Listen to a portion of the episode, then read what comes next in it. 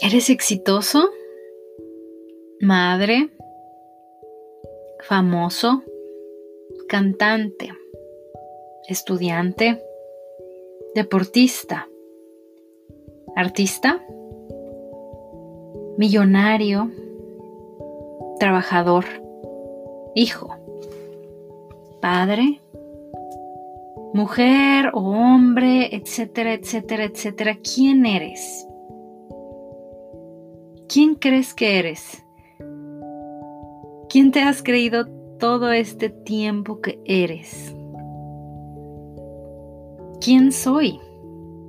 ¿Quién creo que soy? ¿Quién me he creído todo este tiempo que soy? Muchísima gente de todo tipo, de toda nacionalidad, género, estrato social, generación, llega llegamos a confundirnos en algún momento de nuestras vidas pensando en que somos alguna de estas palabras con las que inicié mencionando. O muchas otras que no incluí, que no están aquí incluidas.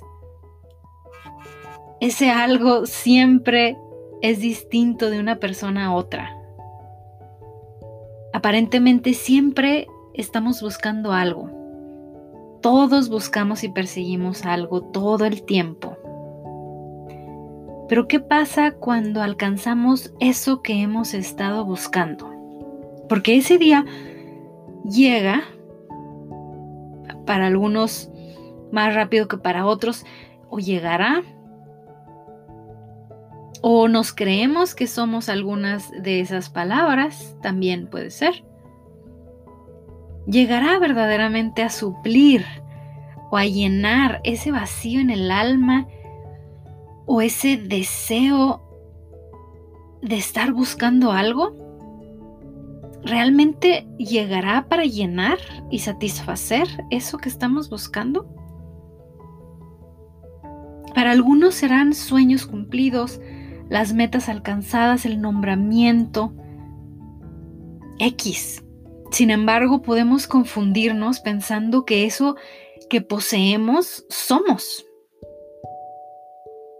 Cuando nuestro ser es independiente de todo lo que podamos tener o hacer en esta vida. Incluso hacer. De cualquier etiqueta, de cualquier nombramiento, de cualquier de cualquier etiqueta, es que nuestro ser no cambia con las posesiones, con, con las circunstancias o con cosa alguna. Tampoco con nuestro título de estudios, tampoco con pobreza, tampoco con error, tampoco con pecado. Pero entonces, ¿quiénes somos?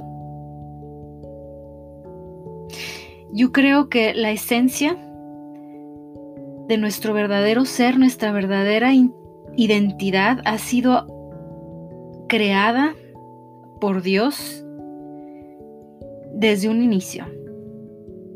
Pero entonces, ¿qué dice Dios que somos?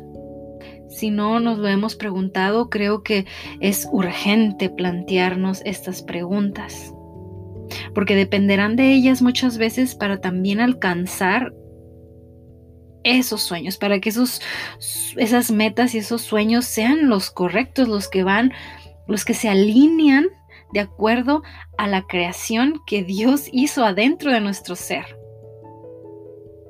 Yo creo que cuando eso pasa y cuando eso suceda, cuando eso sucede, es como magia. Es como una sinfonía, es como, wow, realmente hay una sincronía aquí de algo que estaba, it was meant to be. Es como si dos piezas de un rompecabezas se unen. ¿Quién no ha sentido ese placer de cuando juntas dos piezas de un rompecabezas y dices, wow, el último, el última, la última pieza del rompecabezas? algo así. Algo mejor que el ejemplo que acabo de dar, la verdad. Pero los invito a que le pidamos a Dios porque a veces no se nos ocurre o por la causa que sea, pero Él puede revelar a nuestro espíritu quiénes somos verdaderamente. ¿Cuál es nuestra verdadera identidad? ¿Para qué estamos aquí? Yo tengo para compartirles una historia muy rápida de, de mi nacimiento. Cuando yo nací, mi mamá tuvo bastantes problemas, eh, le tocó una enfermera y un doctor bastante negligentes, hubo negligencia médica, no la atendían bien. Em, en ese tiempo mi mamá era muy joven y fue atendida en, creo que en el ISTE, o sea, una institución en la que a veces, pues si no es particular, pasan varias cosas que tenemos que aguantar que no quisiéramos y no tendríamos que, pero así fue. Y cuando yo estaba naciendo, dice mi mamá que pasaron varias cosas muy desagradables que no voy a entrar a mucho detalle, pero que casi me le caigo de, más bien me le caí de las manos a la enfermera o al médico que me estaba recibiendo al nacer y me cacharon literalmente con una mano y luego con la otra. O sea que caí casi y me alcanzaron a agarrar.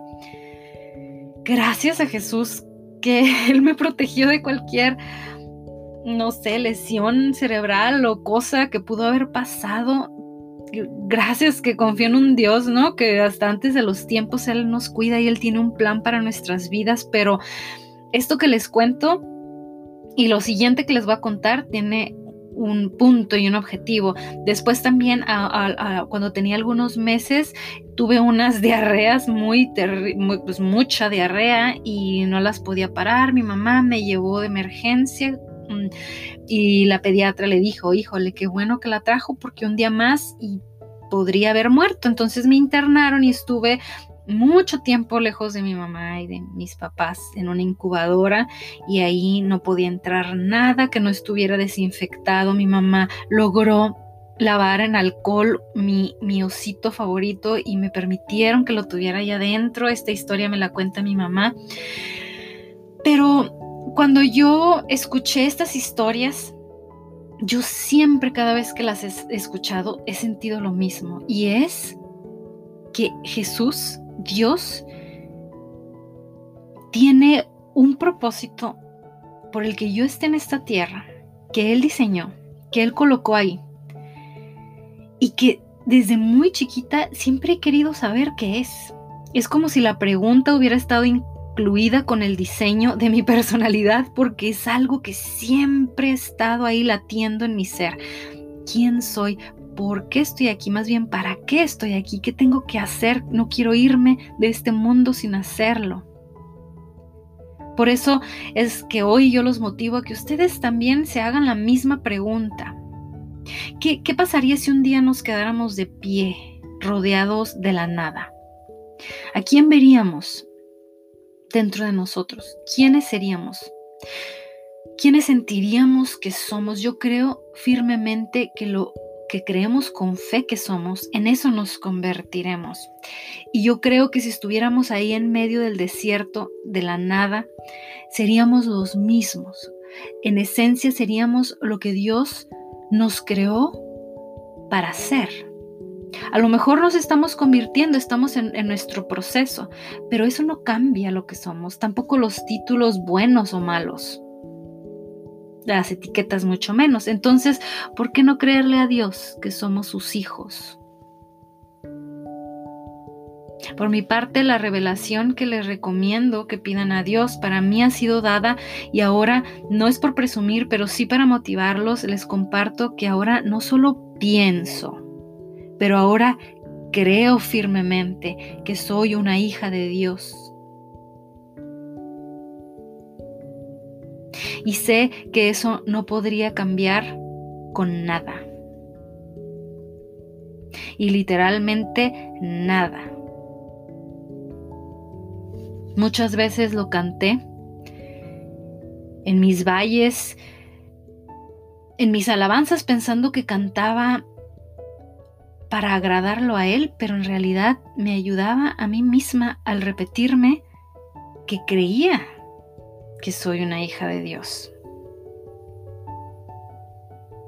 Luego lo pude comprobar, gracias a Dios, muchas veces, por medio de Él, que me lo decía, por medio de versículos que hablaban y confirmaban de esto que les digo, pero sobre todo comencé a darme cuenta que mi Padre se manifestaba en mi vida. a través de las manos de otros, de los ojos de otros, de las palabras de otros, de mi familia, de mis amigos, de la gente, de los sucesos empezaban a actuar en favor de mi vida y él cada vez más comenzaba a actuar como un padre presencial en esta relación que compartimos gracias a Dios tengo a Cristo en mi vida. Sin Él yo no creo que estaría aquí. En lo personal yo le hablo todo el tiempo y Él a mí. A veces lo escucho a través de la Biblia principalmente, otras veces en mis pensamientos.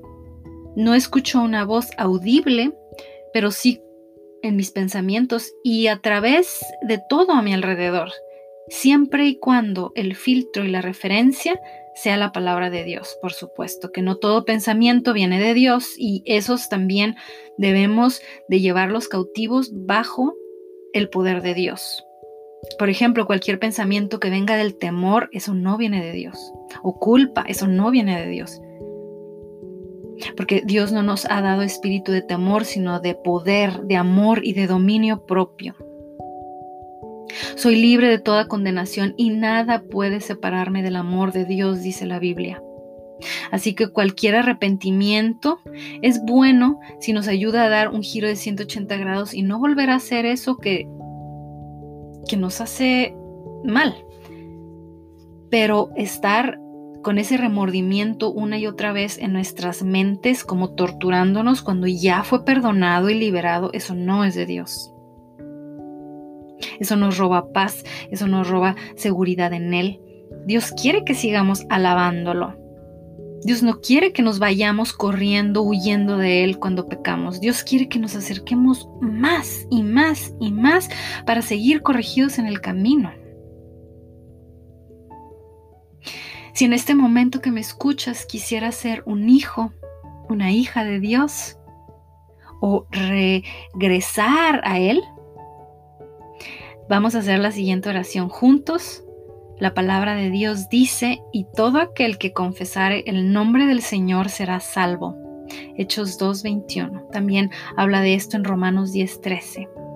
Pero poco después, una vez que hemos alcanzado este gran sueño, meto vacío que estás buscando, te darás cuenta cuando llegues ahí que nada, ni nada, ni nadie, ni nada creado es suficiente para llenar esta necesidad que está aquí adentro, porque esa necesidad que sientes de llenar es la que Jesús afirma con su presencia. Al aceptarlo en tu corazón, es lo mejor que te puede pasar. Es cuando realmente sabrás quién eres y sentirás quién eres. Tiene un proceso, es un proceso de transformación, pero llega y sucede y cuando sucede es lo más hermoso que un ser humano puede experimentar. Es como experimentar días del cielo en la tierra. Vamos a hacer esta oración juntos para aceptar a Cristo. Cierra tus ojos o ábrelos como gustes, pero repite conmigo. Jesús, Ven a mi corazón. Te necesito. Te pido perdón por todos mis pecados. Le abro mi corazón a tu Espíritu Santo en este momento y acepto.